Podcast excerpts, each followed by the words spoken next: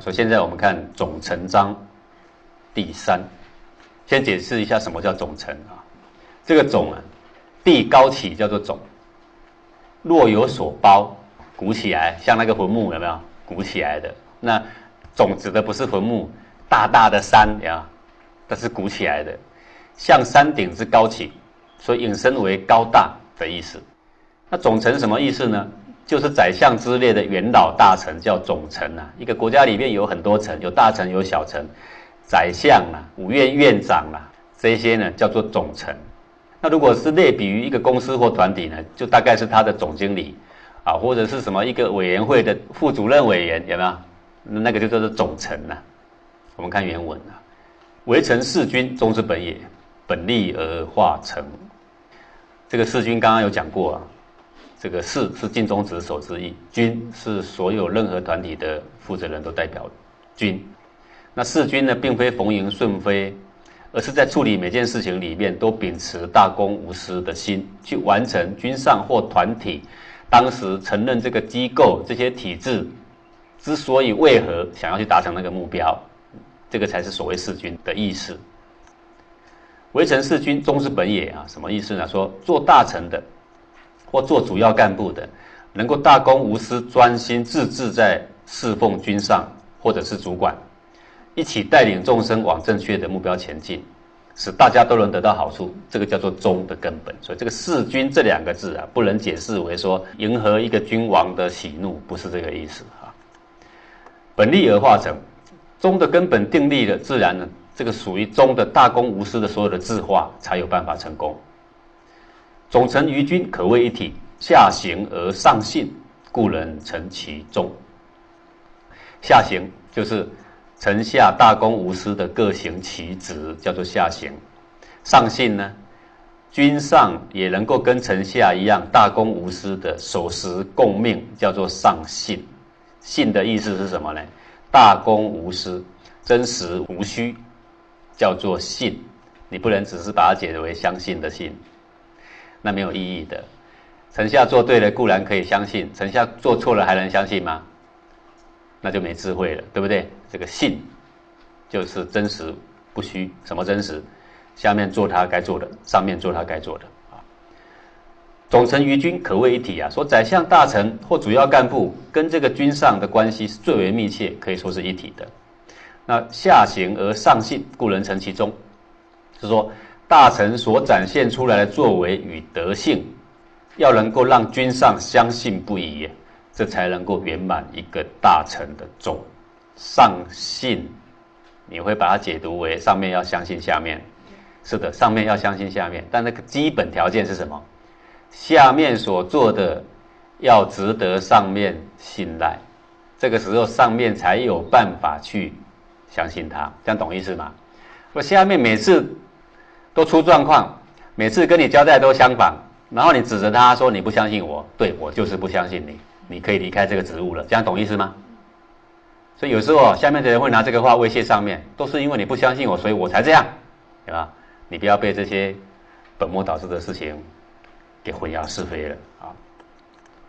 我现在补充来说明这个概念啊，如果是一个大臣或主要干部的作为，让君上有可疑之处。那么哪里能够圆满他的忠呢？所以上信是你要做到让上面可以相信啊，他哪里能够让君上相信不疑呢？如果你本身就值得可疑，你要怎么让君上相信不疑？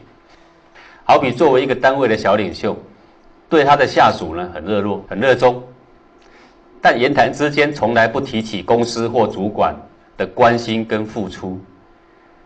公司把一整组的人交给他，可是却看不到这个小组的人对公司有什么向心。但是每当该小组私下聚会都很热络，一与公司主管在一起就很疏远。那么，请问这个小领袖在为谁工作？各位，我请问一下，这个小领袖当时这个职务谁给他？他的军，但他所作所为有没有跟他军有关？没有，他试图切断，这样看得出来吗？看作为不必听他说话，看作为你就看得出来。那我们反过来问，那他对下面那一些他个人小组的成员这么热衷，我要反问一下，目的在哪里？是公还是私？这就明白了，这就是私你得要分辨得出来，在中经里面还有一篇叫做《辩中章》，啊，这个中的概念呢是很活的啦。或者是呢，只要谈起公司或主管的时候，他会微微的叹气，态度冰冷；或者是你问他你的主管怎么样，他哼哼一下，然后呢闭口不语，对吧？然后谈到小组任何成员，不论多么糟多么坏，却都热切无比，说他都很棒。各位，如果我们看到这些现象，居心在哪里？什么目的？他准备把整组的向心胆在哪里？对，在他身上，你就可以看得出来。他不必说话，你就看，看半年会不会看出来？会看出来的。不过在他下面的人肯定认为谁很好，对他很热切的人很好。可是会变中的人会觉得谁很好？最起码会知道这个卡在中间的是有问题，对吧？最起码的，因为中就是大公无私。你为什么会觉得对你热切的人很好？有私还是无私？这可能卡着一个私，因为他好不好，你还要看他对全体、对上对下，而不是看他对我。我这样讲对不对？这很重要的。所以一个团体只要闲人多了，就是分辨是非的人多了，这个团体就有希望了，因为他不会被那一些似是而非的论调带着走。我常常在羡慕那个孔夫子啊，各位啊，孔夫子身旁有几个贤人？七十二个耶。何必七十二个？有五个贤人，我告诉你就可以定天下了，知道吗？是当时是家天下，时不我与啊。当时若是公天下，我们今天知道的孔夫子就不是一个落难的读书人，你知道吗？好，七十二个完全可以明辨大体、明辨是非的，可以为天地立心、为生民立命的，旁边有几个那些小喽啰讲一些似是而非的论调，有用吗？能够撼动这个大体吗？那是没机会的。这样了解意思吗？好，每个人都要致力于你要是一个能够变中的人，因为中是所有德性的根本，变中等于变了一切的德性。所以这种情况，究竟是这个下属的作为令君上可疑，还是君上不明理的去怀疑他呢？这就很值得我们在旁边慢慢看，慢慢看。所以啊，下行上信不宜解围，下面办的事上面都要相信。当然这样讲起来，下面都很爽，但是不符合社会公义，啊。而是呢，一个做臣下的办事情的时候，要办得光明磊落，让君上无可疑之处才对。但是如果一个臣下办的处处让君上起疑，这个便是失去一个臣子的忠心。因此。臣下不能动不动就向君上说：“为什么你都不相信我的用心呢？为什么你不满意我的所做的一切呢？”因为事实上啊，臣下办的事并非都没有缺失，也不一定都光明磊落，因此才需要上面有人监督，以便整个国家团体能够走向更好的方向。所以，为什么今天国家要设体制？有人管什么？有人管什么？有人管什么？上面有什么？下面有什么？为的就是什么？要使这个偏私的情况减少下来啊。因此，作为一个干部或下属，不可以主管不相信我的怨言为借口，来混淆君上检讨监督的权责。君上对下属有没有检讨监督的权利呀？是有的，错的就必须指出来啊。以及呢，用这个借口制造群下的怨气，破坏群下对君上的相信，这些都不行的。不论你今天在一个公司，在一个团体，那这些都是你应当要有的一个风范。因为今天我们是已经开始走向修行的道路，对不对？不论走到哪里，你都有你的君呐，各位对不对？那如果你在某一个地方是个君，你也有一些臣呐。如果你是君，就用第一章圣君章，你要做的忠嘛。如果你是主要干部、副主任委员什么的、副手的、大臣的，你就要用这第二章总臣的忠嘛，是不是这样？要了解你的氛围。一个内心有忠德的人，被君上质疑、检讨，甚至被隔离，应该要深切的检讨自己的过失何在，而不是在那边自怨自艾。若检讨自己的实无过失，则当面向君上说明；若是说明无效，但是呢，反正他接不接受也无碍于大局。所谓大局是什么？为长远广大的众生有益。他误会我，我已经解释了，他也不听。可是他听或不听，对大局没有影响。那我们应该怎么样？关心接纳就好了，没事的，你不必再说什么，没事的。因为你的主管对你有误会，但他整体他该办的事，他并没有搁置的，对吧？那并不算失职啊。那人世间的误会多不多？本来很多嘛，多你这一件算什么？不算什么嘛。有没有一定要去捶墙壁？该没有必要，不谈就好了。若是这个误会有碍于大局，则用十五章所说的种种增建的办法。对，你看刚刚又有提到有变中章，十五章还有增建章，所以中是不是一个只是一个中这个字叫你进中就了了？没有了，这个学问可深了啊！用这些办法循序渐进，而不是不断的满口怨言指责君上，或者私下酝酿运作，这都不好，去破坏群下对君上的向心跟和谐。不要这样做，这个才是中德所在之处。好，那有关十五章所谓真见章，待会我们会提前说明。为什么我要这样说呢？真见章我如果不先提出来，各位听会越听越无趣，因为呢，好像委屈都要往我肚子里面吞。哈，我要先让你们先试试怀，啊，不然你会听不下去。啊，我很了解的。因此呢，从第三者的角度来说，好，刚刚是一个君一个臣嘛，两者有冲突嘛，我们从第三者旁观角度来说，哈。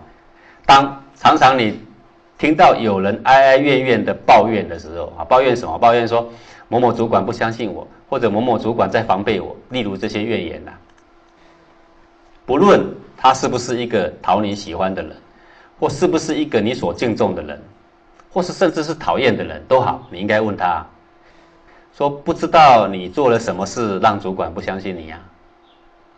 不晓得你做了什么事让他防备你呀？你说说看。那当然极有可能呐，你所听到的理由都会是他丝毫没有错，所有的错全在主管身上，这样正不正常？很正常。不过他已经在埋怨了，他在发牢骚了。你缓和的请问他，请问你做了什么事，以至于你认为他在防备你？你可以问吧，你不一定要照单全收嘛。然而不论他讲的多么的委屈痛苦，反正最后你听到都会是只有主管的错，他没错了。此时呢，你也只是听得一面之词嘛，我这样讲对不对？对吧？若是你在为双面求证的状态下，就一面倒的倒向这个人去同情他，去支持他，或支持一个你喜欢的，甚至不明就里的就和他联手一起对抗起军上来，制造团体的不安的气氛，那这个必已经难免不忠的损德的事情要发生了，因为你没有听两边嘛。各位，我这样讲对不对？忠的第一个含义是什么？公正无私嘛，是不是这样？而且是抓准长远的和谐，长远的对众生有益。第一个，你破坏了和谐，已经对众生没益了。你只听一边，已经缺乏两边公平嘛。这个中对你来讲已经离很远很远了。因此，碰到类似情况，你应该怎么说？说，那你既然这么说，好，等我当面去问问这个主管，我去求证如何再说。好，若是你们有什么误会呢，我来为你们主持公道。啊，如果其实没有误会，或者是你听一听根本他的错呢？请问怎么办？回来再劝谏他一顿，这样懂意思吗？说这样的办事程序才叫两边兼顾，才能够大公无私，才不会越帮越忙啊，越积德结果越缺德了。你有没有发现，有时候你去帮助人是满腔热血，因为你义气凛然，你以为在积德啊？但是最整体来看，了解事实的人，你在干嘛？在搅局呀？是不是缺德事？这个一定要搞清楚，变中是最为重要的。那变中从哪里变？不是从讲的话，从办事的程序，这样了解意思吗？你看他怎么办事，摆出什么程序，你就知道这个人忠不忠，公不公，这样了解啊。这个便是能使你建立起大公无私的忠德的一个秘法，就是公平，不怕听的，两边问完都没关系，千万不能是一边的啊。这个才是一个忠于正理，忠于一个团体。而不是帮哪一方呢？啊，而不是要打击哪一方呢？想要打击哪一方，这已经不公平了啦！啊。然而，人们不易把握这个原则的原因呢？那是因为大多数的人发出怨言的时候啊，都有着一副极为可怜委屈的样子，对吧？这个就是你们的造门呐，死门呐，啊，这个才让人失去理智，越帮越忙。因此啊，《论语》里面才有这么一段告诫，哪一段告诫？这这段啊。子张问明，子张问孔子说：“什么才是有智慧的？什么才是明辨事理的？”孔子说：“啊，尽论之政，夫受之术，不行焉，可谓明也已矣。”孔子回答说：“什么样才是最高明的呢？浸润之政，浸润就是啊，把海绵泡在泡在水里，水慢慢慢慢的吸进来，叫做浸润。好，不是一下子的啦，是慢慢进来的。就好比什么呢？好比一个人在你耳根里常常说那个人不对，说那个人怎么错，说那个人怎么欺负我，说那个人还背后还竟然还批评你，有没有？一天说一句，不是一下子，一下子你可能会吓一跳，就跳起来了嘛，就打醒了嘛，啊！各位，那个美国牛蛙怎么死的？你听过这个故事吗？要煮牛蛙哈，要煮到最好吃的是怎么样呢？就把它放在水里，然后慢慢煮，慢慢煮，你就很怀疑它活的呢，活的去煮才会好吃，就慢慢煮怎么会被煮死呢？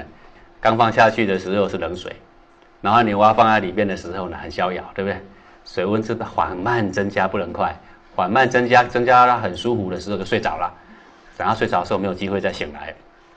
那种煮法最好吃 哦。所以，美国牛蛙怎么死的？浸润之症而死的啦。如果那个水先煮开，再把牛蛙丢进去，你还吃得到它吗？没有啦，一秒钟它就吓死了，扑通一下就跳出来了。这样懂意思吗？好。正是什么呢？谗言叫做正，毁谤诋毁的谗言就叫做正。这些正言呢，慢慢慢慢的进来，他跟你打好关系，然后示好给你很多小恩惠，偶尔写一个卡片给你，另外还有礼物，偶尔再喝个咖啡，什么再去跳个舞。然后呢，每天所说的就那个家伙坏，怎么坏，怎么坏，我讲给你听。另外一个还可以证明，结果你都没有求证，对不对？这叫浸润之症。夫受之诉，就是他在诉苦的时候，一副哀戚落泪的样子，捶胸的样子，敲墙壁的样子，去诉苦，叫夫受之诉。不行焉，这个时候啊，智慧还不被颠倒的，很少很少。如果还有这种人，可谓名也已。那这种人肯定是有智慧的人呐。那可见得能够不被这些哀哀戚戚的事情给拖垮的人多不多啊？是不多的。能够变忠的人多不多啊？很少很少的。不过子张问明孔子为什么这样答，可见得子张耳根子软不软啊？肯定是很软的啦，不然不会对他说这个话了。好，好，我们之所以刚刚补述的阶段是在讲说上行下信这一件事情。如果你不能够小心的、很清明的去分辨这些，那这个上行下信会变成一个阻碍，一个不符合长远全体利益的一个大阻碍啊。我们接着往下讲。夫忠者，岂为奉君忘身、殉国忘家、正色直辞、临难使节而已矣？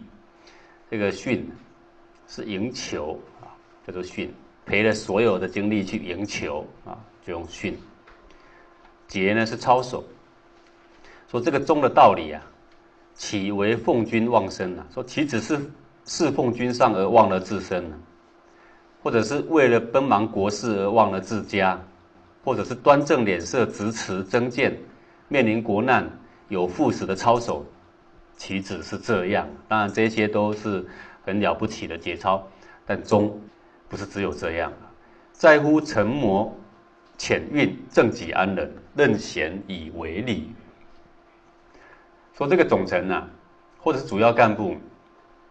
什么样才叫做真正的忠？要有深思熟虑的智慧啊，就是沉磨浅运。他要能够忍着侮辱，暗暗安排事情的这个耐性，要有这种智慧，也要这种耐性。做事呢，不一定要人家知道，他早看到呢别人还没看到的未来的趋势，已经早做了安排。但是因为别人看不到啊，你解释也没用，他们也不懂啊，那你只好暗暗的去维持啊，正己安人。正了自己的德性，并让百姓享受到安宁的生活，任贤以为礼，选用贤才去治理国政啊，叫任贤以为礼。那通常的人，我们都是这样的。我们如果看到了一个未来的趋势，别人都看不到，然后我们就会洋洋自得，有没有？然后说给大家听，你看我多厉害啊，要把它彰显出来，那就不叫做沉磨浅运了。沉磨浅运不是很阴险的意思啊？为什么？因为他所做的这个方向是为大家好的方向，但大家不懂，那我们早就已经把它治理好了。最好天下都觉得没事，可实际上是你用了极大的智慧，已经摆平了多少的事情，没有让它发生，叫做沉磨浅运，这才是真正的忠了哦，而不是等国家快亡的时候来哭泣一番，然后嚎啕大哭，然后呢自刎而死，那叫做忠，有没有？那个忠是最后来。端尾而自化，端尾呢是古代的这个朝堂上的礼服了啊。端尾而自化，大概类似于古代有一句话叫“垂衣裳而天下治”，有没有？大概类似这个意思的啊。穿着制服的意思是说，坐在自己的职务上去尽忠职守，百姓呢自自然然就被你的大公无私的尽忠给化育于无形。你要有这个能力，才叫做忠啊，而不是临难死节。尊其君，有天地之大，日月之明，阴阳之和，事实之性。啊，一个主要的干部要能够遵从他的君上，因为君上当时建立下来这个体制来作为你的君上，就是体制上的需要，下面的人需要有人领导，主要的决策需要有人来行使。啊，所以要遵从君上，使君上有如天地般的大的度量去引导他，治君于尧舜嘛。啊。有如日月般的英明，有如阴阳般的和谐，有如事实般的信用。你的君上不一定这样，你一定会说，嗯，这个都写的都不是我的君上。好，我没有这样的君上，所以我就可以不用尽忠。他所说的不是这个意思，是说你的君上固有缺点，你要让他像这样。这是由于你的努力，可以让他慢慢变成这样。好，圣德洋溢，众生作焉。洋溢。广泛的传播开来，叫做洋溢，就像水上的波浪溅开来，叫两洋溢啊。说使君上的圣德广泛的被传扬开来，天下的人都颂扬君上的英明跟功德，这个才是一个总臣应尽的本分啊。所以，作为一个最有德性的副手，应该怎么做啊？那把他的所有的功德归给谁了呢？就归给他的君上。颂扬是颂扬谁呢？他的君上，这样懂意思吗？好，最后历史会不会遗留他呢？不会的，哎，有智慧的人最后还是会提到他的。啊苏云：元首明哉，古公良哉，术士康哉。古公啊，古呢是大腿，公呢是胳膊。比喻啊，一个人的左右，一个良军的左右呢，有左右辅助得力的人，叫做股肱啊。这个术术士康哉，术是平常众多的意思，庶民啊。就是很多的人民的意思，术士就是很多的事。书经上说，君主就像一个人的头脑一般，而臣下就像一个人的大腿跟胳膊一般。头脑能够明了，大腿胳膊自然配合的很好，所做出来的一切事情呢，自然呢也就和谐而健康全章总结，这一章呢是说明做大臣或主要干部的忠，忠并不是遇到祸患死守不去而已。更重要的是要能够替国家或团体想一个永远太平的办法，不至于呢会有危险的时刻发生，这样呢才能算是尽了大臣的忠。大臣啊，之所以坐在那个位置，就是要看得比别人更远、更真呢。啊，一般人常常把这个忠字看得太狭隘，他们总是啊把亡国殉难的才说是忠臣，但是等到国家都已经灭亡了，那个时候图死，坦白讲也没什么帮助啊，对不对？真正的忠臣是在国家还没有灭亡的时候，及早替国家谋一个长治久安的办法，让国家不至于灭亡，让君上可以永享安康。甚至于这些事情，君上还不一定晓得，但他在私下已经暗中已经调拨好了，让整个团体可以往好的方向前进，然后把功德最后还归给谁？归给君上。因为一个体制出来的时候，只要上面那个人站得稳，大家信任的来。这个体制上基本上，他就可以往一个很好的方向前进。如果这个体制建立之后，他的信任是在第二层、第三层或下面哪一层，上面全部都不信任，那这个体制是要不要垮台是早晚的事情，对不对？所以有德性的臣下都会把这个歌功颂德最后的功德归向给谁呀？就他的君上。但这个并不是造神运动，而是我们了解百姓的心思，只要最上面那一个人得到百姓的向心。基础上，这个组织里即使有犯了一些小错误，大家都还能够让这个体制永远健康的存在，讲懂意思吗？但是只要上面那个人被摧毁，下面怎么健康？这个局什么时候被扳倒，那是早晚的事情。只是基于这样的理论，所以不是去造神，但是呢，就要让那个君上的声威远播，这个意思。这样的忠臣每天呢都在沉磨潜运，虽然呢没有临难死节的悲壮画面。但是在智者的眼中啊，这个才是真正最伟大的忠诚。因此呢，作为一个国家或者是一个团体的一个栋梁者，就要学习呀总臣的忠，时时为国家或团体啊去贡献心力啊，去沉磨潜运，时时在不知不觉中为国家团体化解冲突、化解不安跟危难，而不是在一旁袖手旁观。这个才不失为一个总臣的忠心耿耿的一个气节。所以你要看一个人忠不忠，他属下做的得不得当，就看他平常所做的事、所说的话，是在为上为下、沉磨浅运，在化解无数的干戈，对不对？而不是由于他的存在。为他以下都树立了风范，都树立了向心，从他以上全部砍断，你就知道这个总臣已经失去总臣的意义，那个忠已经变奸。总臣如果一奸，那叫枭雄。那既然是谈到了这个增建的问题啊，我们就要先谈谈《中建章》第十五啊，先把做一个臣啊，怎么行增建啊，把它说个明白来。